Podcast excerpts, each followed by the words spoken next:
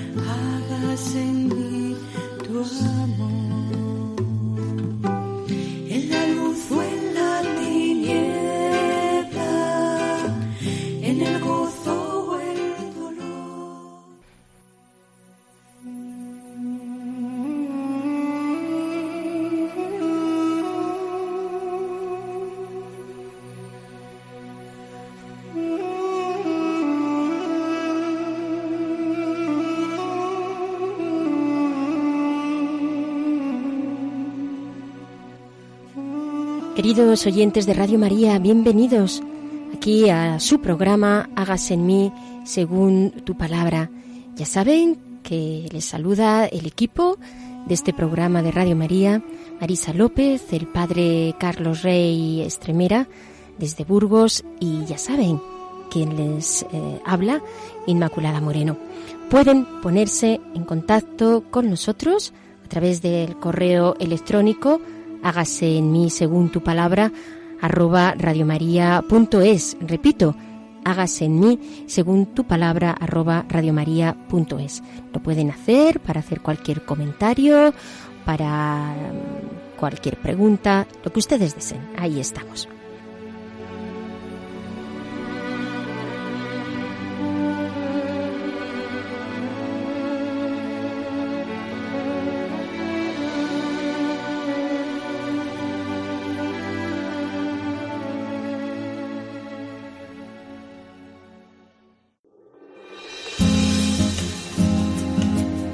Claves para leer la Biblia.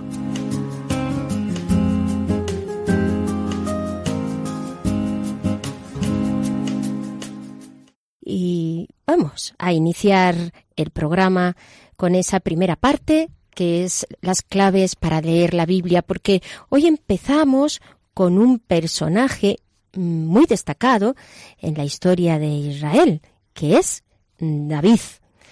Antes, eh, por lo tanto, y a modo de introducción, antes de, de ese momento de meditación que nos trae el Padre Carlos, voy a dar algunas claves de este personaje, en este caso hoy desde una perspectiva bíblica, dada la importancia del personaje de David. Porque, primero, David constituye un antes y un después en la vida de Israel, como hombre y como rey. Tiene un papel de gran relieve, porque a partir de David la alianza con el pueblo se hace a través del rey, es decir, que Dios establece la alianza con su pueblo, lo había hecho pues, a través de Abraham, a través de los jueces, ahora es David, ahora es el rey quien tiene eh, ese papel de intermediario a través del cual Dios va realizando su alianza. Luego el trono de Israel es el trono de David. Es más, David es la imagen del futuro Mesías y la victoria de David, cuando se da esa victoria, es también la victoria de Israel. He aquí esta unión que hay entre el rey y el pueblo, el rey y Dios, el rey y las promesas de Dios. ¿Quién es David? Pues es un hombre, nos dice la palabra, lleno del Espíritu, porque sobre él eh, reposa eh, el Espíritu y en él se cumplen las promesas. Esto es lo que nos dice la Biblia. Luego, primero, ya digo, es un antes y un después en la vida de Israel este personaje. En segundo lugar, es el elegido de Dios. ¿Por qué? Pues porque Dios está con él. Eso significa que una persona es elegida, que Dios está con esa persona, que ha sido llamado por Dios, que ha sido consagrado por Dios, y por lo tanto Dios le bendice, Dios le asiste con su presencia, Dios está con él y sus empresas prosperan. Es decir, hay, fecundidad en eh, su misión. El rey es además el liberador de Israel, es el que recibe las promesas hechas a los patriarcas, es además el encargado de ser el pastor de Israel, es el artífice de la nueva toma de posesión de la tierra, porque va a ser en realidad también un gran estratega. Y además hace de Jerusalén la ciudad santa. Todo esto está indicando la elección de Dios sobre él. En tercer lugar, es héroe de Israel. ¿Por qué? Pues por su adhesión a Dios. Es una adhesión a Dios tan especial que eh, Dios le, salva, Dios eh, está con él en todo momento. Y de hecho, recordemos todas las vicisitudes que este personaje pasa cuando está en la corte de Saúl. Saúl no quiere que David sea quien le suceda y esto hace que le ponga pues muchas dificultades y sin embargo Dios se manifiesta con David y está con él. Vive además David aceptando la voluntad de Dios, espera en Dios, es un humilde servidor, sobre todo en su etapa de, juventud, es un modelo de amor a los pobres, es un modelo de, de alabanza, porque canta en torno al Señor, nos dice la Biblia, y también a él se le atribuyen numerosos, numerosos salmos. Pero ya digo que sobre todo en esa primera etapa, que después y como también veremos a lo largo de los programas, pues tuvo sus debilidades y acabó incluso pues cometiendo adulterio y asesinato. En cuarto lugar, el Mesías es el hijo de David. Este es uno de los eh, títulos que se le dan a Jesús. Hijo de David, ten compasión de mí, lo recordaremos. ¿Qué significa esto? Bueno, que Dios guía a su pueblo haciendo con su pueblo esta alianza y, de, esta, de, esta rama real viene el, Mesías. Luego evocar a David es afirmar el amor celoso de Dios con su pueblo, la fidelidad de Dios y la alianza del Dios fiel aún en lo más duro de las pruebas. Cristo es el Hijo de David y está manifestando con ello que Dios es fiel, que cumple sus promesas y que viene de el mismo David tal como lo había prometido. Jesús es el retoño de la raza de David. Pero quizás sobre todo lo que más destaca al hablar de David es que él es el ungido. Y aquí que sea interesante ver qué sentido tiene la unción. Los hebreos expresan la unción a través del aceite, esta imagen del aceite. ¿Por qué? Porque el aceite penetra en el cuerpo, da fuerza, da salud, alegría, belleza y es signo de la unción. Da alegría, se utiliza en las fiestas, ¿no? Y también es un signo de dignidad, es un signo de honor, mm, de tal manera que hay abundancia de favores hacia esa persona, porque es especialmente, es una, una persona especial. Recordamos el Salmo 23, preparas una mesa ante mí y mi copa rebosa. De aquí que eh, habla de esta, esta importancia de la unción. La unción, además, es signo de liberación, porque el ungido con el poder de Dios eh, expulsa el mal, así en este sentido mesiánico, ya no viendo a lo que es más la persona de David, sino lo que significa la unción, mirando en este sentido hacia Cristo. El ungido es el que sana a los enfermos, de aquí la unción de los enfermos, donde también se utilizaba el aceite y se utiliza el aceite, como sabemos, en el sacramento de la unción, el óleo sagrado como signo de, de sanación. Es signo de consagración, es decir, de que esa persona se dedica a Dios, se reserva a Dios. Los reyes de Judá eran consagrados en el templo y ungidos por el sacerdote. ¿Cuál era el sentido? Señalar que esos hombres habían sido y son instrumentos muy especiales de Dios y que participaban del Espíritu de Dios, nada menos. Luego el cristiano desde aquí, David, que está anticipando en realidad y mirando al Mesías, que es Cristo, que es el ungido, Cristo lleno de Espíritu Santo y de poder, y también entonces entendemos como el cristiano es también ungido en Cristo en el, en el bautismo, con el sello del bautismo, recibiendo el Espíritu Santo y por lo tanto eh, es otro Cristo en el mundo expresando la fuerza y el poder de Dios.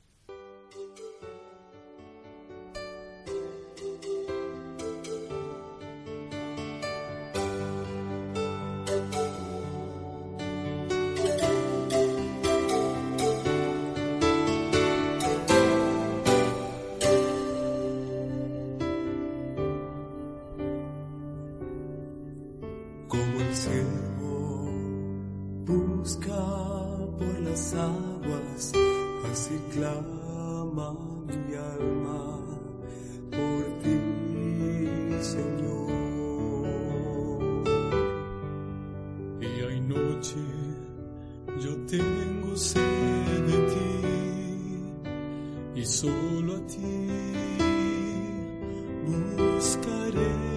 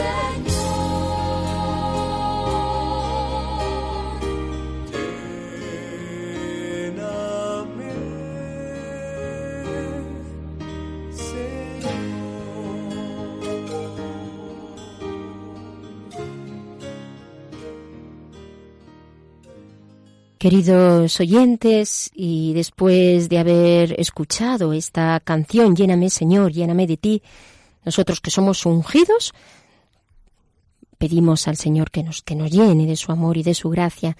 Vamos a pasar a, al texto bíblico, que en este caso es el texto sacado de Primera de Samuel del capítulo 16. Damos eh, la palabra a Marisa para que podamos escuchar el texto.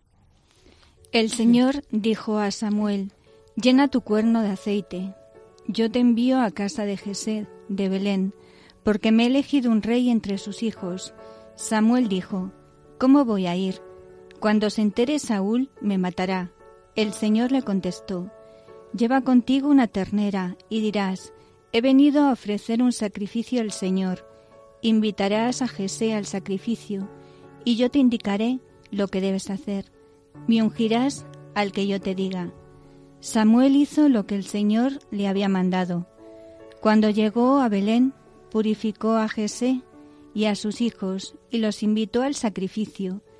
Cuando llegaron y vio a Eliab, se dijo, seguramente que el Señor tiene delante a su, ungido. El Señor dijo a Samuel, no consideres su, su aspecto ni su alta estatura, porque yo lo he descartado. El hombre no ve lo que Dios ve, el hombre ve las apariencias y Dios ve el corazón. Jesé llamó a Binabad y le hizo pasar por delante de Samuel, que dijo, Tampoco es este el elegido del Señor. Jesé hizo pasar a Samá, pero Samuel dijo, Tampoco es este el elegido del Señor. Jesé hizo pasar a sus siete hijos ante Samuel, y Samuel le dijo, El Señor no ha elegido a ninguno de ellos. Entonces Samuel preguntó a Jesé, ¿Están aquí todos tus muchachos?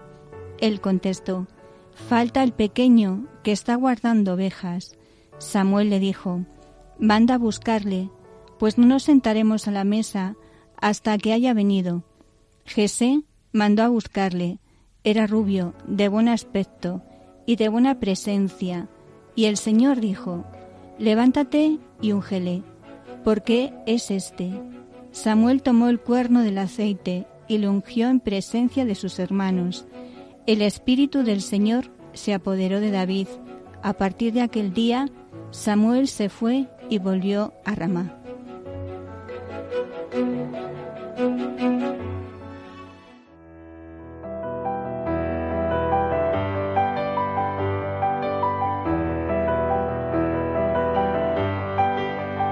Dios al encuentro del hombre.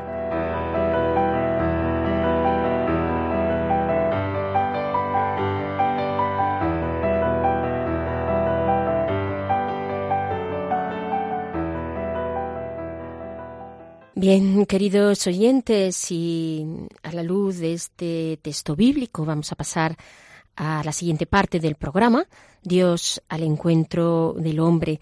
Les recuerdo que estamos aquí en el programa Hágase en mí, según tu palabra, hoy viendo el personaje de David. Y también pues les invito a que si tienen alguna duda, alguna cuestión, puedan ponerse en contacto a través del correo electrónico hágase en mí, según tu palabra, arroba radiomaria.es. Y ahora sí, vamos a pasar a la meditación de nuestro querido Padre Carlos. El Padre Carlos es, salesiano y desde Burgos nos eh, regala esta meditación sobre David. Le damos paso. Estimados oyentes de Radio María, un saludo muy afectuoso a todos. ¿Qué tal habéis pasado el verano? ¿Habéis descansado? ¿Habéis disfrutado de la familia y los amigos? Y una pregunta interesada. ¿Habéis escuchado nuestro programa en estos meses de vacaciones? Ojalá que sí. Concluida nuestra presentación de Moisés, comenzamos hoy un nuevo ciclo dedicado a otra figura bíblica relevante, el rey David. Su historia nos introducirá en un mundo de intereses, traiciones, luchas por el poder y asesinatos muy diverso del que hemos visto hasta el momento, pero en el que también Dios estuvo presente, como veremos. La historia de David ocupa la segunda mitad del libro primero de Samuel, todo el segundo y los dos primeros capítulos del primer libro de Reyes. Es un relato de fácil lectura, como de novela o de película. Por eso sugiero que, además de escuchar nuestros programas, vayáis leyéndolo en la Biblia. Al hacerlo, procurad ir descubriendo el tipo humano de David, su corazón y sus avatares, sus pasiones y amores, sus éxitos y sus fracasos, su ensalzamiento a la cumbre del poder y su humillación, toda la gama de situaciones y sentimientos humanos y religiosos propios de un personaje de grandes contrastes. Pero antes de hablar de David, conviene decir una palabrita sobre el surgimiento de la monarquía en Israel, de la que David, David es su segundo representante después del rey Saúl. Empecemos. Hacia los años 1050 a 1030 a.C., surge entre las tribus del centro de Canaán la bella figura de Samuel. Figura plurifacética según la Biblia. Juez por su preocupación por las relaciones justas entre los seres humanos. Sacerdote por su cuidado con la adoración y el culto al Dios vivo. Y sobre todo profeta por poner por encima de todo la palabra de Dios y su voluntad. Fue en tiempos de Samuel cuando los descendientes de Abraham pasan de estar organizados en clanes y tribus a constituir un incipiente estado monárquico. En torno al año 1000 a.C., una gran novedad, humilde al principio, se abre paso en lo que será el futuro pueblo de Israel, la monarquía. Primeramente se unieron las tribus establecidas al norte de Jerusalén, Manasés, Efraín y Benjamín, y puede que algunas más. Dos razones les llevaron a ello. En primer lugar, los desórdenes y la barbarie que sufrían les hizo desear una autoridad real que garantizase un orden mínimamente seguro, pues no había un rey de Israel, y cada uno hacía lo que le parecía bien, dice el libro de los jueces. En segundo lugar, la necesidad de organizarse contra la grave amenaza que suponían para ellos algunos pueblos vecinos, especialmente los filisteos. Obligados por la necesidad de afrontar el peligro enemigo, eligen al benjaminita Saúl para que los salve de apuros. Una vez conseguido, Saúl pasa de ser un libertador a ser reconocido rey por las tribus, dando lugar a la organización de una elemental corte y un pequeño ejército permanente. Nacía así el régimen monárquico. Queremos tener un rey, dijeron. Así seremos como los demás, las demás naciones. Él nos gobernará e irá al frente de nosotros para combatir a nuestros enemigos. Este paso se dio a pesar de la fuente prevención y del temor que muchos abrigaban contra el mismo, pues tener un rey significaba la pérdida de la individualidad tribal, la centralización y jerarquización del poder, el cobro de impuestos y el sostenimiento de un ejército y de una corte con sus abusos. Las tribus del futuro reino de Israel vivieron el eterno dilema de todos los tiempos en torno a la autoridad. Es necesaria, pero también ambigua y temible, pues puede acabar en despotismo, crear diferencias socioeconómicas y favorecer los abusos de poder. De hecho, según el rato bíblico, Saúl acabó siendo una figura trágica, desequilibrado, enemistado con Samuel que lo había ungido rey, perseguidor de David y por fin muerto en campo de batalla contra los temidos filisteos, dejando en crítica situación el incipiente reino.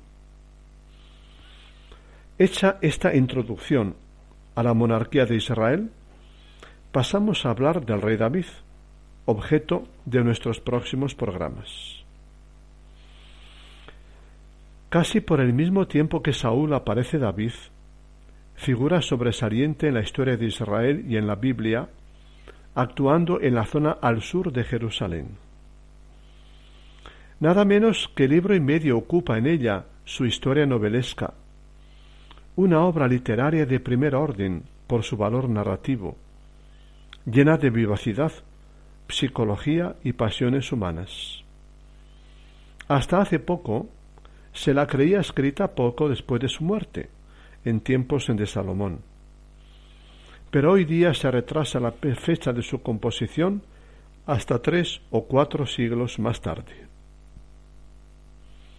El relato transforma e infla la historia y el personaje de David, sobre todo en su primera parte, cuando cuenta la historia de la ascensión de David al trono. Contiene recuerdos fiables, pero a su autor le interesa ensalzar su estampa política y religiosa y defender la legitimidad de la dinastía real, la casa de David, nacida con él presenta a David como el hombre providencial suscitado por Dios, como instrumento para salvar a su pueblo de sus muchos enemigos. Cuando Dios lo llama, David es sólo un jovencito despreciado por sus hermanos y por su propio padre Jesé. El profeta Samuel, designado por Dios para consagrarlo, se fija con avidez en la fortaleza y buena presencia de los otros hijos de Jesé, pero Yahvé le advierte ante cada uno de ellos. No mire su apariencia ni su gran estatura, porque lo he descartado. Pues la mirada de Dios no es la del hombre. El hombre mira las apariencias, pero Yahvé mira el corazón. Ninguno de los que Samuel elegiría para rey de Israel es el elegido por Dios. El elegido es David, el hermano pequeño que está en el campo guardando las ovejas de la familia. Parece que a Dios le gusta seleccionar a los ausentes y pequeños. Elegido para ser rey y ungido como tal por Samuel, entra poco después al servicio del rey Saúl como músico para aplacar su espíritu atormentado. Su prestigio se afianza cuando con su onda de pastor puesta su confianza en Dios, derrota al gigantesco filisteo Goliat, pertrechado a la perfección con las mejores armas de la época. Como escudero del rey y jefe de una parte del ejército, sale vencedor de todos los enemigos de Israel, alcanzando poco a poco una gran popularidad, lo que despierta la envidia y los celos del rey Saúl, que pasa a odiarle y a, a perseguirle a muerte, viéndose obligado a convertirse en jefe guerrillero independiente al servicio de quien mejor le pague. El relato continúa mezclando datos históricos con otros ampliados o idealizados, como es su entrañable amistad con Jonatán, el hijo de Saúl, o sus proezas al frente de un pequeño ejército de mercenarios. A la muerte de Saúl, después de muy variadas intrigas, asesinatos y luchas, es elegido como jefe o rey local, primero de la tribu de Judá, al sur de Jerusalén, y siete años más tarde, tras una prolongada guerra civil y la eliminación del sucesor legítimo de Saúl por las tribus del norte, reinando también sobre diversos otros reinos que va sometiendo posteriormente.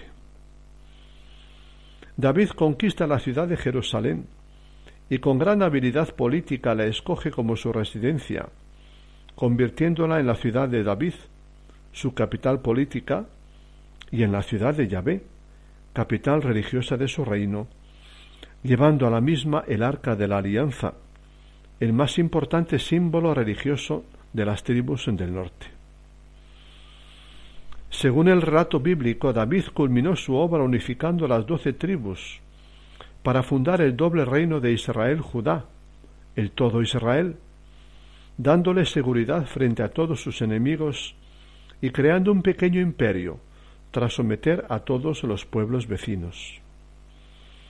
Su historia acaba con las palabras del profeta Natán de parte de Dios, según la cual la, la dinastía nacida de él perduraría indefinidamente por los siglos. La historia posterior a su llegada al reino, al trono, perdón, se lee sin levantar el ojo del libro por su hilo narrativo, su dramatismo, la variedad de personajes y acontecimientos marcadamente humanos. Aquí el relato es más crudo y menos idealizador. Debilidades y pasiones ensombrecen tanto la persona de David como la de sus familiares y allegados.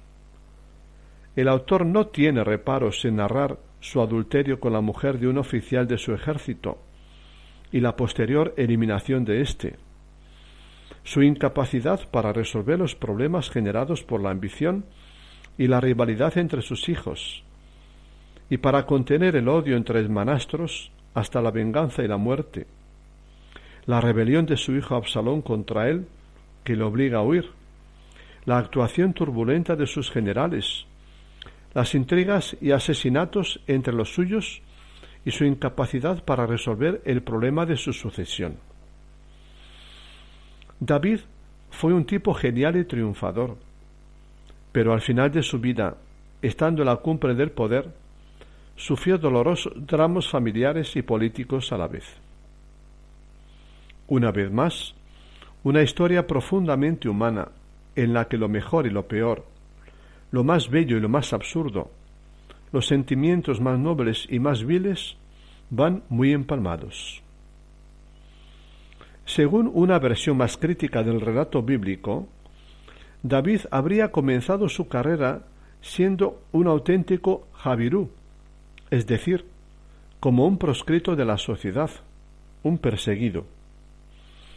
Líder nato, se erige en jefe de otros proscritos y forajidos como él, se dedica a la extorsión y al pillaje, a ser protector de campesinos y ganaderos amenazados, a hacer justicia a gente indefensa para ganarse su favor, a distribuir el botín entre ellos con el mismo fin, como buen antecesor de Robin Hood o Curro Jiménez, y a prestar sus servicios al mejor postor, incluso a los filisteos, sus enemigos, tratando siempre de trepar en su carrera. De jefe de una banda, llegó a ser uno de los hombres más grandes de su tiempo. Hombre dotado y afortunado, de gran talento y fuerte atractivo personal, estratega genial, hábil negociador, guerrero victorioso, fue labrándose su doble trono o jefatura a golpes de habilidad, crueldad, suerte y oportunismo. Tras ganarse astutamente con favores la confianza de los habitantes de las pequeñas poblaciones al sur de Jerusalén, consiguió ser reconocido por ellas como rey. Conquistó Jerusalén para convertirla, con sagaz mirada estratégica, en su capital definitiva y en su centro operativo conspira contra Saúl y extermina con mano larga toda su familia para conseguir ser jefe de las tribus que habían reconocido antes a Saúl como rey. Y acabamos por aquí. Nada más por hoy, queridos oyentes. En este primer programa hemos introducido nuestro tema y hemos presentado al personaje bíblico David. El próximo nos dedicaremos a conocer su personalidad, a hablar de sus grandes acciones y a describir varios episodios de su vida, alguno de ellos nada edificante, como veremos. Insisto en la conveniencia de leer los textos bíblicos. Os los recuerdo. Primer libro de Samuel a partir del capítulo 16. Todo el segundo libro de Samuel y los dos primeros capítulos del primer libro de Reyes. Que os aproveche la lectura y este programa. Un gran abrazo. Damos las gracias al Padre Carlos Rey por sus meditaciones siempre profundas y que nos tocan tanto el corazón. Y pasamos, por tanto, queridos oyentes, a escuchar una canción mi alma está sedienta de ti, Señor. Este es uno de los salmos que se le atribuyen a David porque él también sentía esta sed de Dios, del Dios vivo.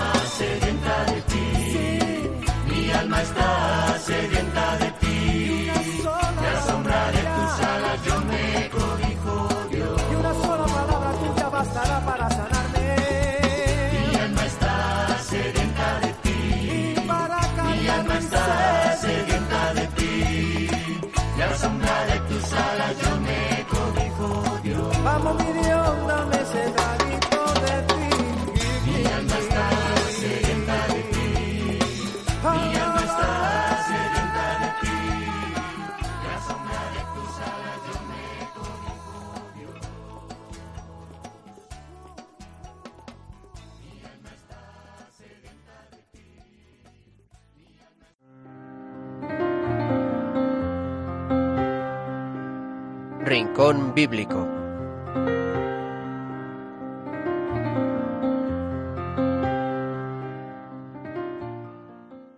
Bien, y ahora sí, pasamos a la tercera parte, al rincón bíblico. Vamos a ver, Marisa, qué, qué nos trae hoy ahora. Cuéntanos, Marisa, Bueno, ¿qué- ¿con qué pues- nos sorprendes hoy? Hoy va a ser un poco de miradas. Como Uy, el texto- eso es muy sugerente. Sí, sí, como el- y además es que las miradas son muy sugerentes. Son muy sugerentes. Como el texto iba un poco de, de cómo ve Dios, cómo nos mira Dios, ¿no? Pues vamos a leer una homilía del Papa Francisco de mayo del 2015 que habla de las tres miradas de Jesús a Pedro. Es, un, es una homilía muy bonita. Dice, el Papa Francisco centró su reflexión bajo las miradas de Jesús, que cambian la mirada de los que seguimos a Jesús. Al inicio del Evangelio de Juan, cuando Andrés va a ver a su, hermano Pedro y le dice, hemos encontrado al Mesías, hay una mirada de entusiasmo. Jesús fija su mirada sobre él y le dice, Tú eres Simón, hijo de Jonás, serás llamado Pedro. Por tanto, hay una primera mirada a la vocación y un primer anuncio a la misión. ¿Y cómo es el alma de Pedro en aquella llamada? Entusiasta. El primer tiempo de ir con el Señor. La segunda mirada, la mirada del arrepentimiento, en la noche dramática, la del jueves santo, cuando Pedro reniega de Jesús tres veces. Él siente que ha perdido todo, que ha perdido su amor, y cuando el Señor le cruza su mirada, lloró. El Evangelio de Lucas dice, y Pedro lloró amargamente. Aquel entusiasmo de seguir a Jesús se convirtió en llanto, porque él ha renegado de Jesús. Aquella mirada cambia el corazón de Pedro, más que antes. El primer cambio es el cambio de nombre y también de vocación. Esta segunda mirada cambia el corazón, es un cambio de conversión y, de amor. La tercera mirada, la mirada de la confirmación, la mirada de la confirmación de la misión, pero es también en la mirada que Jesús pide a Pedro que le confirme su amor y le exhorta a apacentar sus ovejas. A la tercera pregunta, Pedro se entristece y casi llora. Entristecido porque por tercera vez le pregunta, ¿me amas? Él le dice, Señor, tú lo sabes, tú sabes que te amo. Y Jesús responde, apacienta mis ovejas. Esta es la tercera mirada, la mirada de la misión. La primera mirada de lección, con el entusiasmo de seguir a Jesús. La segunda mirada, el arrepentimiento, en el momento de aquel pecado tan grave, por haber renegado de Jesús. La tercera mirada es la confirmación de la misión. Apacienta mis corderos, apacienta mis ovejas, apacienta mis ovejas. El Papa termina haciéndonos la siguiente reflexión. ¿Cómo me mira Jesús hoy? También nosotros podemos pensar, ¿cuál es la mirada de Jesús sobre mí? ¿Cómo me mira Jesús? ¿Con una llamada? ¿Con perdón? ¿Con una misión? Todos estamos bajo la mirada de Jesús. Él nos mira siempre con amor, nos pide algo, nos perdona algo y nos da una misión. Que cada uno de nosotros piense, Señor, tú estás aquí, entre nosotros, fija tu mirada sobre mí y dime qué debo hacer, cómo debo llorar mis equivocaciones, mis pecados, cuál es la valentía con la que debo seguir adelante en la misión que tú me das. Es muy bonita la homilía de- del, Del Papa, Papa. ¿verdad? Como También establece la mirada como una, como la mirada lo que hace es que cambia el corazón, ¿no? Transforma el corazón y lleva, lleva el envío también Mm. En esa, en esas miradas que nos has ido comentando, Marisa. Claro, y cuando es, eh, es cierto que cuando alguien te mira y te mira eh, de esa forma eh, pues tan especial, está pensando en la mirada de, de, Jesús a Pedro, ¿no? Cuando le niega, eh, con esa mirada de pues de cariño que no le reprochaba, esa mirada de, de ternura y de amor, y fue lo que realmente eh, descolocó a Pedro.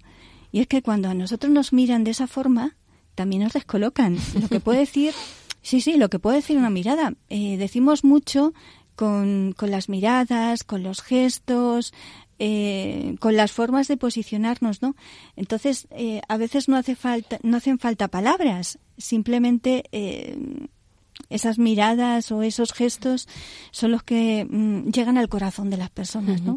Y no solo llegan al corazón, sino creo que hablan mucho también de cómo estamos nosotros, Sí. de lo que llevamos dentro, de, de lo que somos. Por eso expresan tanto, ¿no? Porque si uno va eh, con odio, con cansancio, con, en fin, o con tristeza, cómo se expresa también a través de la mirada, pues esa tristeza o ese dolor o ese llanto. Y eso es lo que también contagiamos a los otros. O sea que, ¿verdad? Queridos sí. oyentes, eh, tengan en cuenta esto de la mirada porque también pueden ser muy evangelizadoras. Eh, uno va mirando a una persona que, pues, como miras a un pobre o como miras a un enfermo o, o si tu mirada es limpia Sí. hacia los otros o eh, en todos los sentidos, ¿no? Limpia en todos los sentidos. O si va carga- cargada de rencor o de susceptibilidad o, o por el contrario va llena de alegría, de luz, ¿no? Como somos. La mirada dice mucho de Mucho. lo que hay dentro de la persona, si es una persona oscura y siniestra o si es una persona luminosa, ¿no? Necesitamos en esta vida personas ¿Y cómo en esta sociedad, ¿no? Personas luminosas Sí. que contagien eh, alegría y eh, positividad en este sentido cristiano y evangélico, eh, que no vayan cargadas de lamento, sino de, de- esperanza. Y este es el estilo que debe de, ser del cristiano, ¿no? La mirada de Cristo que, que convierte, llena de misericordia y, y- llena del deseo de perfeccionar al hombre, de amar al hombre hasta esa perfección como lo hizo. Y yo con creo que Pedro, lo que tenemos hasta que esa santidad, vamos. es a, a mirar como mira Dios. Porque realmente el texto nos dice que, que Dios no mira como, como miramos nosotros, ¿no? A veces miramos haciendo esas valoraciones eh, desde fuera de quién vale, quién no vale, este sirve, este no sirve, este va bien para esto. esto. Hacemos valoraciones a veces muy humanas y, y claro, mirar como mira Dios es mirar de otra forma diferente, mirar desde, desde el corazón y no solamente de lo que aparentamos, ¿no? Porque muchas veces no sabemos, ¿no? Incluso en nuestras percepciones, pues es que no, no vemos la valoración que, que hacemos, ¿no? Y seguimos viendo mucho desde nosotros mismos. Entonces, eh, yo creo que cuando Dios nos mira a nosotros, también nosotros cambiamos la mirada para mirar a, a los demás eh, de otra forma diferente y valorarlos, incluso descubrirles a lo mejor eso que ellos no saben ver. Hay mucha gente que tiene muchos dones y, y no sabe descubrirlos. Y, y hay otros que los tienen muy aparentes y a lo mejor no son. Pero por eso, con esa mirada de Dios, eh, sí que podemos descubrir eh, lo que hay en cada persona, ¿no? para, para ver más allá de lo que vemos con la nuestra. Efectivamente, y lo que es valioso para Dios, ¿no? Porque miró a todos los hijos que eran mayores, Sí, ¿verdad? sí, Cuando sí, nos cuenta el relato. Y sin embargo, el pequeño, el que no estaba, el que no veía, pero es el que había elegido y sabía muy bien, Dios sabe muy bien a quién, eh, a quién elige, ¿no? Y, y, y por qué. Y aún sabiendo también toda la historia posterior de, de David. Ahí está el misterio también de los instrumentos de Dios que, Que que, ve- veremos. Pero eh, lo que sí es cierto en eso que estás diciendo, Marisa, que es tan importante como que si miramos a una persona em, minusvalorándola, pues si esa persona no tiene la madurez suficiente como para comprender que no es tal como ese otro te ha mirado, que no es así, que, que sus opciones son más, pues esa persona puede quedar mermada o acomplejada de por vida. Es así, puede ser así de fuerte, ¿no? Sobre todo cuando se trata eh, con los chicos, y es- esto pues se da mucho, pero también nosotros los, los adultos. Sí, sí. Sin embargo, si una persona te mira dándote, dándote alas, porque realmente ve en ti posibilidades que pueden ser realidades, ¿no? Porque mm, Dios ve en, nos- eh, ve en nosotros esos, esos santos eh, que, que vamos a ser. Porque, porque estamos llamados a serlo y por lo tanto podemos serlo, pero eh, si nosotros nos miramos también de cara a la santidad, diciendo, bueno, pues qué poquito puedo, que sí, soy pecador, pero recuerda, llamada a la santidad, entonces es más la santidad la mirada que lo, a- que, lo Claro. que nosotros somos. Es decir, también mm, al mirarnos con la mirada de Dios, vernos así. Mm, Nos vemos de otra forma, realmente como nos ve, como nos ve Dios y como nos mira Dios. Entonces, eh, yo creo que, que eso te eleva y, y sobre todo porque el hacer o no hacer cosa o lo que tienes que hacer eh, es de Dios. Si lo bueno es mirar eh, esa misión que Dios te da como una misión eh, de Dios, no como algo que yo tengo que sacar adelante. Tendrás que sacar adelante la parte que a ti que te corresponde, ¿no? Pero hay otra parte que va mucho más allá que, que esa, es esa la que concede Dios, ¿no? Entonces, por eso nuestra mirada tiene que ser mucho más amplia. A veces reducimos las miradas, ¿no? Y nos quedamos en, en cuatro cosas. Incluso reducimos la mirada de Dios sobre nosotros. Que, que eso es mm, peor, ¿no? Porque Él la tiene mucho más amplia. Sí, y, y es muy pedagógico ver cómo en el momento en el que Pedro pues niega a Jesús, eh, no dice, bueno, pues este ya no me vale para la misión porque me ha fallado, ¿no? no, no es así contrario. como Dios Sí, sí, sí, actúa, como nuestro Señor Jesús actúa, sino que, no, no, eh, voy a, a, a sacarle de ese, de ese pozo porque sigue siendo eh, Sí, sí. mi instrumento, sigue pudiendo ser mi instrumento, ¿no? Qué diferente pues a lo que nosotros hacemos. Alguien me ha fallado, ha Sí, sí, hecho no sé qué, este ya no me vale, este ya le... No, no, no, es que la mirada de Dios es misericordia, eso significa que es continuamente seguir Claro. dando opciones a la, a la persona. Le confirma, encima le confirma. le confirma, O sea, no efectivamente. solamente le saca del pozo con la misericordia, Una vez que ya creció en humildad, eso claro, sí. eso sí, que eso es bueno, eso nos viene bien a todos, ¿no? Sino que le confirma en esa en esa misi- misión que Dios le da, o sea, eh, que es que eh, la mirada de Dios es que es tan amplia que es que nunca te esperas realmente el, mm, lo que puede pasar, ¿no? Entonces esa confirmación de amor, de seguridad, decir y además lleva a mi iglesia, llega mi, mi iglesia adelante después de, de lo que ha pasado. Menuda misión le confiaba. Tremenda la misión de- del Señor con Y con además Pedro. aquí yo creo que también hay otra aplicación que es eh, sobre todo mm, mirar a mirar a Jesús, ¿no? Mirar la humanidad de Jesús. Porque en, en lo que significa la mirada de Jesús como hombre, como, como mira a las personas, como miraría aquellas personas que se acercaban a él, eh, cómo es esa mirada de Jesús. Yo creo que es un- algo que nos ayuda mucho. Y aquí es orar por- con la palabra, que en este caso son los evangelios, claro, para mirar a Jesús, pero contemplarle así en esta, en esta actitud de cómo él trata a las personas y de cómo se comunica con ellas, como puede ser a través de la mirada, pues es realmente un ejercicio de contemplación Mucho. muy, muy bueno que nos puede ayudar a, a pues a entrar en esta cercanía con Dios. Claro, y yo creo que además es que Jesús cuando mira tiene una mirada magnética que atrae. Estaba pensando en Mateo cuando le dice, ven y sígueme. Debe ser que le bastó una mirada diciendo, venga. Y es que se levantó, dejó todo. Y como dices tú, eh, qué bonito profundizar en la palabra porque justamente si, si vemos, hay muchas miradas con todos estos personajes bíblicos que Sí. Jesús y las reacciones de ellos con Jesús, ¿no? De seguimiento, eh, de amarle, incluso de irse triste como el joven rico, ¿no? Le miró, se fue triste porque no podía seguirle, ¿no? Entonces, eh, qué bonito contemplar esas, esas miradas. Pues queridos oyentes, con este reto les dejamos porque hasta aquí ha llegado el programa de hoy. Gracias por su atención y, y desde luego les esperamos en los próximos programas.